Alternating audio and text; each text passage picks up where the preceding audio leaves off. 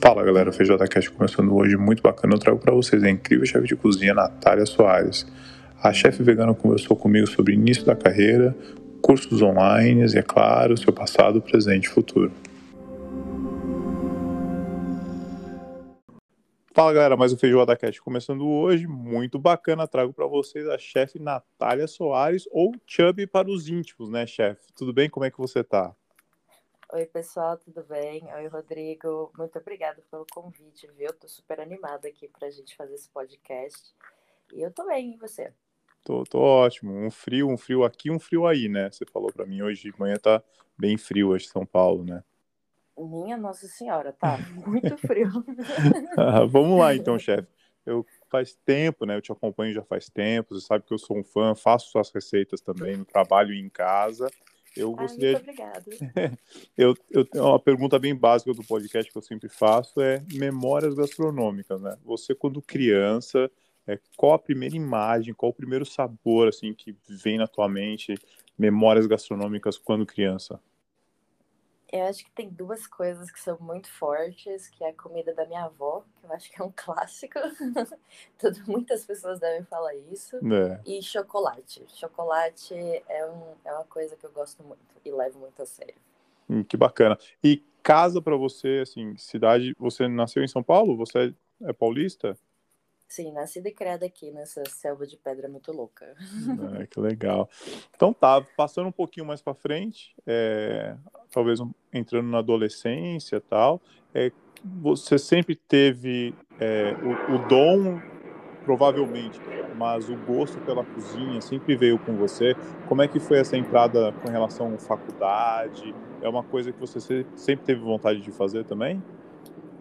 Então, uh, quando eu era criança, assim, bem novinha, sei lá, devia ter uns 7 ou 8 anos, eu gostava muito de cozinhar com a minha avó, na casa dela, né? Que eu fui criada pela minha avó, pelos meus pais também, mas muito pela minha avó.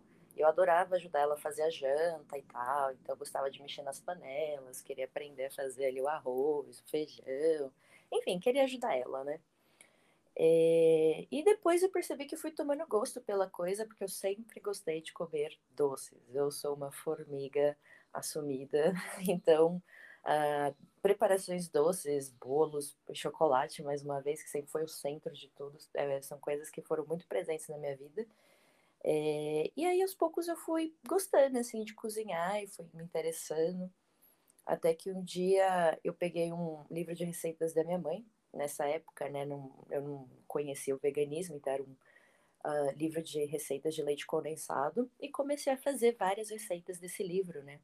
E até que eu percebi que eu queria trabalhar com isso, porque eu gostava muito de fazer doces e se eu fizesse doces gostosos, isso significa que eu ia comer doces mais gostosos ainda, sabe? Então foi assim que eu escolhi ser uma confeiteira. Né? Não, não me considero uma chefe patissier ainda, estou no caminho, mas é, de ser né, uma chefe patissier ou uma confeiteira. Ah, que legal.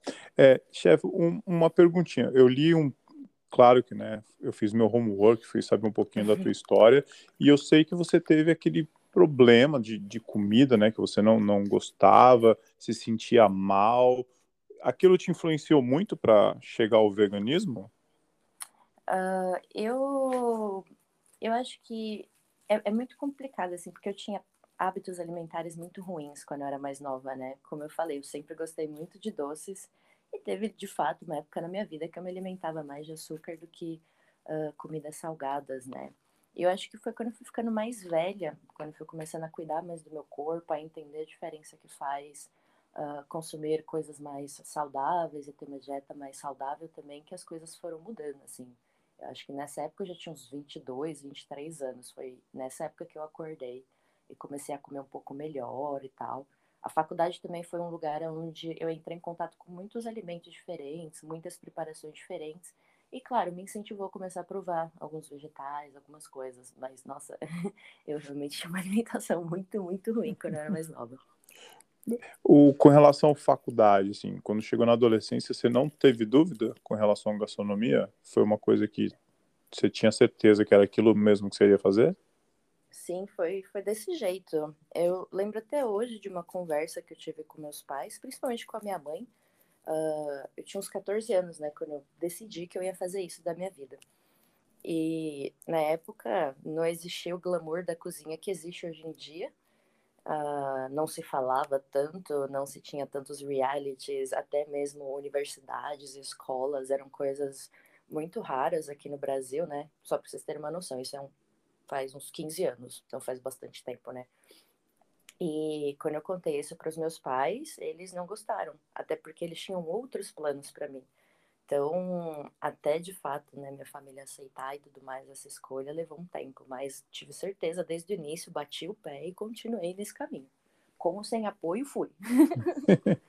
é, na faculdade, você chegou a fazer estágio em restaurantes, assim, como é que foi seu, sua introdução para o ambiente de, de mercado de trabalho, né? Ambiente de trabalho, né?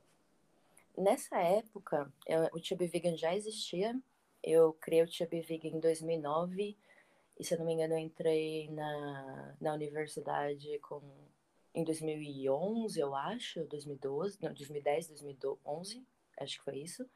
Uh, então eu trabalhava com um pouquinho de encomendas nessa época, mas assim, eu não tinha a menor noção do que eu estava fazendo, é claro, né?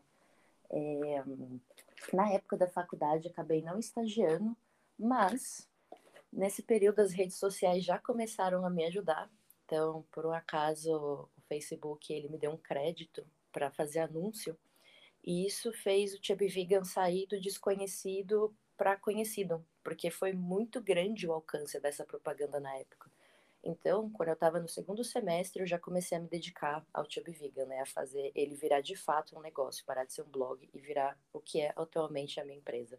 Sim, ele começou com começou com, como um blog, né? Você falou que fazia, acho que era uma receita por dia, você se dedicava a isso, né? É, na, no início eu acho que eu fazia uma receita por dia, né? Que eu tinha mais tempo livre, mas conforme o tempo foi passando, foi ficando cada vez mais espaçado por falta de tempo, né? Nem por falta de vontade, que eu acho super legal ter blog. É uma coisa que eu faço também desde muito nova, acho que desde que eu tinha uns 12 anos. é, só que não de receita, né? Era blog pessoal, contava as coisas da vida. E aí, em 2009, eu fiz o blog do Chubby Vegan. Então, foi todo um processo, assim, né? Uma história bem, bem longa. Sim, bacana.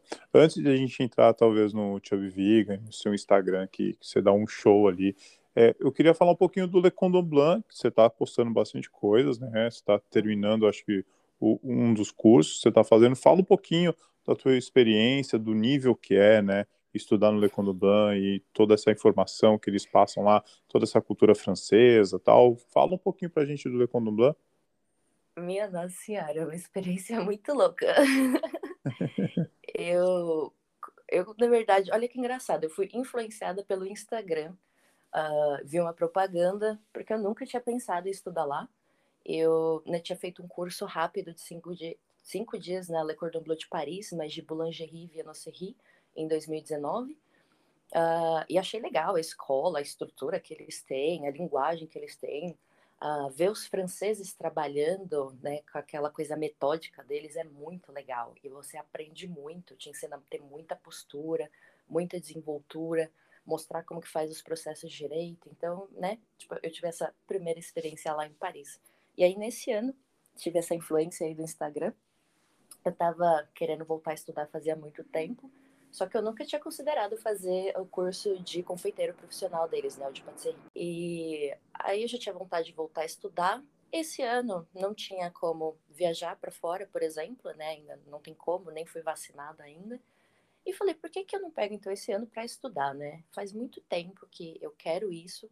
Eu não tenho uma formação profissional de chefe patissier ou de confeiteira profissional e eu acho que isso vai fazer muita diferença na minha vida. Um, Fiz as contas, vi que tinha dinheiro para pagar o curso, decidi entrar. E foi, foi muito interessante, né? Eu fiz por enquanto só o primeiro módulo, eu vou fazer todos, que o meu objetivo é pegar o diploma final deles.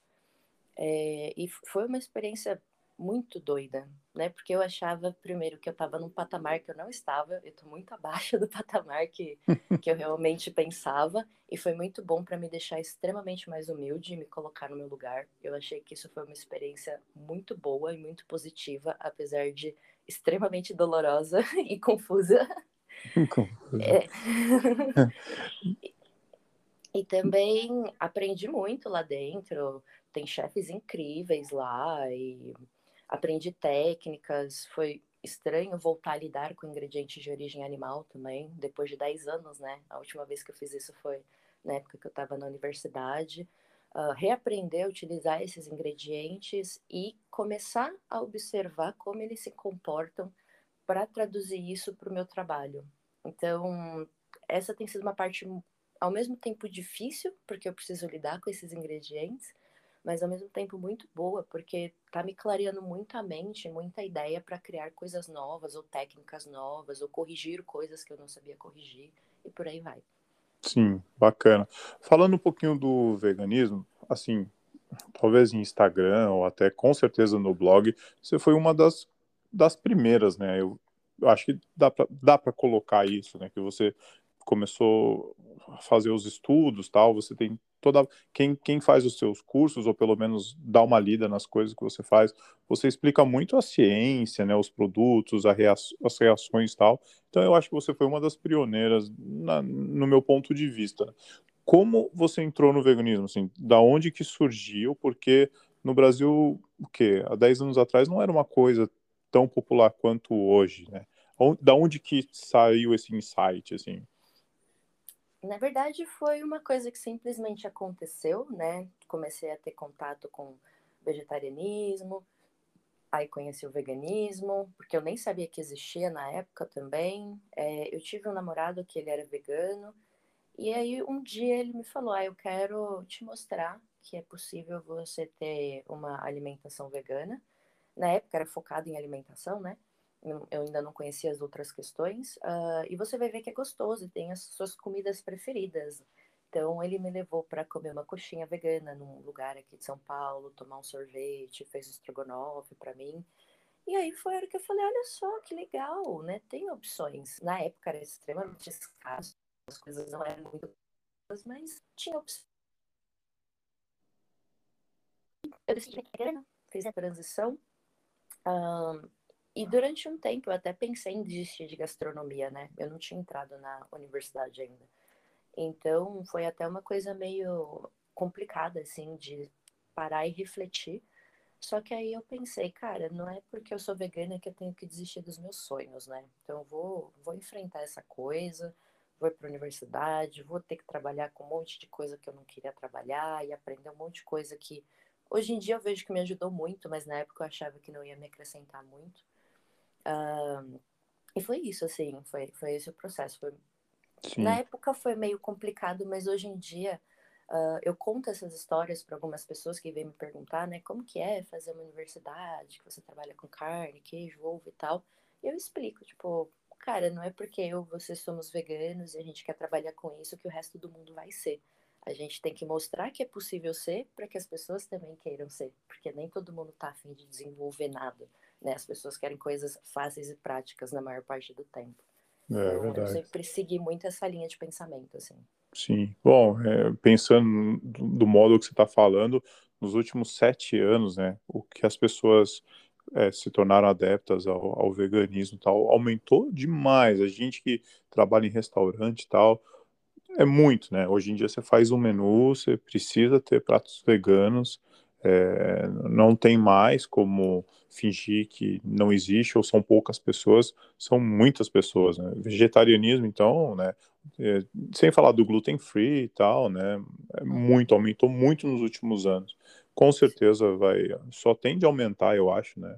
O meu ponto de vista é esse, na verdade, sobre o veganismo. É, assim, acompanhando a história toda, né? Aqui no Brasil não é, na época que eu comecei, em 2009, era uma coisa que não gerava nenhum interesse, as pessoas achavam horrível quando eu falava, ah, eu faço doces, coisas sem carne, sem leite, sem ovo. As pessoas faziam cara feia, falavam que devia ser péssimo, elas nem sequer se interessavam em provar. E um, o boom veio, quando que foi? Né, teve primeiro o boom da lactose, depois do gluten free, depois do vegano. Eu acho que isso foi em 2015 2015, alguma coisa assim. Então, desde 2015 até hoje, eu nunca vi o, o veganismo uh, acabar ficando estável ou crescendo menos, né, indo para baixo. Eu sempre vi crescer cada vez mais produtos, mais pessoas interessadas. E acho que o fato das pessoas começarem a estudar e aprender um pouco mais sobre intolerâncias alimentares, dietas restritivas, influencia muito nesse aspecto. Gente tinha que ela passava mal a vida inteira, né, com as, os sintomas das restrições alimentares e ninguém sabia, né, que era isso, achava que eram outras coisas. E a comida vegana, querendo ou não, atende muitas dessas pessoas também. Então, eu acho que é uma mistura de vários fatores, né? Tem a sustentabilidade, tem a questão de ser, pode ser mais saudável, porque nem sempre é. Eu acho importante frisar bem isso, porque você pode fazer junk food vegana tão calórica e ruim para sua saúde quanto com coisas de origem animal é, e por aí vai. Boa, boa. Falou tudo, porque as pessoas acham, ah, vegana é saudável. Não, né? Tem que ser muito consciente pelo no que você consome, porque tem, tem dos dois lados e para tudo, né? Muito bom. Exato. Eu queria fazer uma perguntinha. O, o curso, tá, que você desenvolveu, assim, é, explica um pouquinho do curso para a gente, porque é um, é um, curso super completo, né? Você é bem detalhista, são, grupos, são é, grupos pequenos, né? E talvez falar um pouquinho do, do curso para mim, na verdade, que eu sou bem interessado em fazer o curso. Assim que eu tiver um tempinho, eu falei para você que eu vou fazer com certeza. É, dá uma ideia do curso, que eu acho bem legal, né? Quem estiver escutando o podcast vale a pena pelo menos dar uma olhada, ver ali o teu, o teu, o teu site que é bem bacana, como é que funciona o curso, os módulos, se você já come, você começa bem do básico, né? Talvez fala um pouquinho disso pra gente. Ah, beleza. Eu tenho alguns cursos diferentes, né? Eu vou falar primeiro do curso que eu considero o início de tudo e, e é o que você tem vontade de fazer também, que atualmente eu chamo ele de confeitaria vegana teórica. Uh, esse curso, ele é o inicial de tudo por dois motivos. Primeiro, que nele eu explico conceitos extremamente importantes da composição dos alimentos, ou o que, que carboidrato faz em uma receita, o que, que a proteína faz, o que, que a gordura faz, uh, como identificar isso nos alimentos, como traduzir isso para as opções que a gente tem. Né? Então, por exemplo, vamos falar um pouquinho dos leites vegetais, né? Sim. Se a gente pensar a gente tem vários tipos de leite vegetal. Não é igual ao leite animal, que é sempre composto de gordura e proteína e muita água, né? Tem outras coisas também, mas esses são os principais componentes. Quando a gente fala de leite vegetal, a gente tem leites que são feitos de oleaginosas castanhas ou coco, que são leites gordurosos, mas eles não têm muita proteína na composição. Uh, a gente tem leite de aveia, de arroz, que eles têm um monte de carboidrato na composição, e não tem muita gordura e nem muita proteína. A gente tem leite de grãos, né, que é o de soja, leite de amendoim também. Eu sei que a, a, as pessoas costumam considerar o amendoim como uma oleaginosa, mas ela tá ali junto com os grãos. É, tem leite de proteína vegetal hoje em dia, pelo menos aqui no Brasil tem. E todos esses leites têm um perfil muito mais proteico, com um pouco de gordura, né? E sem muito carboidrato e por aí vai. Então, é importante a gente entender essas questões para saber uh, o momento certo de utilizar o leite certo para fazer uma receita. Porque, por exemplo, o leite de aveia ou de arroz, ele é muito barato, e é ótimo porque ele é muito barato. Só que ele não tem quase nada de gordura e ele altera a textura quando ele é aquecido. Então as pessoas às vezes não pensam nesses pequenos detalhes, sabe? E aí você faz a receita Uh, e não fica exatamente como você estava esperando. Às vezes a textura fica estranha, às vezes não tem muito sabor, às vezes fica seco. Então, esses pequenos detalhes que eu vou explicando no curso sobre né, a função dos macronutrientes, uh, os tipos de gorduras diferentes que a gente tem, como elas agem nas receitas, uh, como fazer espuma, o que, que é uma emulsão, como fazer uma emulsão bem feita, né? São conceitos básicos importantes, principalmente para quem quer trabalhar que nem eu, né? Quer fazer tudo do zero, inclusive leite, manteiga, substituto de ovo e por aí vai. E ele também é a base para que as pessoas consigam entender muito melhor o conteúdo dos outros cursos, porque eles são baseados nesse conhecimento, né? O meu conhecimento base, ele vai para todas as outras aulas. Então, é por isso que eu considero essa aula tão importante, eu recomendo muito que as pessoas façam, porque também clareia muito a mente e você começa a entender e se questionar também antes de começar a fazer alguma coisa. Ou você olha uma receita, analisa ela e fala: hum, isso aqui eu não sei, eu acho que eu vou alterar para isso porque eu não gostei muito do resultado. eu também incentivo muitas pessoas a fazerem testes para elas chegarem nos resultados que elas querem. Porque não necessariamente o que eu acho mais gostoso interessante é o que você vai achar. Então, uh, esse curso especificamente, ele envolve todas essas questões, né? Bastante coisa. É, eu sei que parece super complexo, mas é um pouco menos complexo do que parece. Um...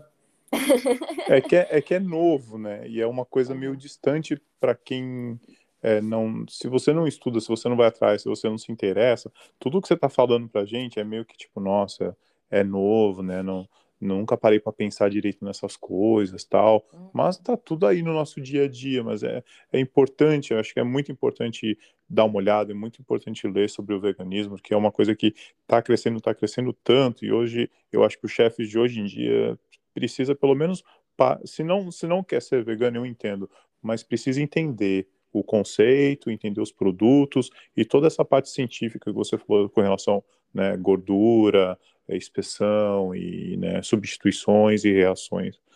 Não, não tem como fugir, é a realidade e está cada vez chegando muito mais perto da gente. Sim, e também por conta de mudanças de hábitos alimentares, as pessoas já não aceitam mais comer qualquer coisa, elas estão muito mais ligadas, né, e, e leem um pouco mais, estudam um pouco mais sobre os alimentos, e não depender especificamente de coisas que a indústria faz. Tipo, ah, quero um creme de leite vegano, não sei fazer o meu, vou comprar um pronto lá no mercado. Aí tem alguns que têm composição legal, né? Os clean labels, tem outros que têm uma composição super química que é péssima para você e você não, não, não tem outras opções, né? Por exemplo, ah, eu não quero nenhum dos dois, eu queria uma coisa um pouco diferente. Então, quando você aprende como faz o seu próprio ingrediente do zero, uma base que funciona para você, é, é legal por conta disso também. Você vai conseguir criar do jeito que você quiser e como você quiser para funcionar do jeito que você quiser, sabe? É, é, o meu trabalho é muito focado nisso. É incrível.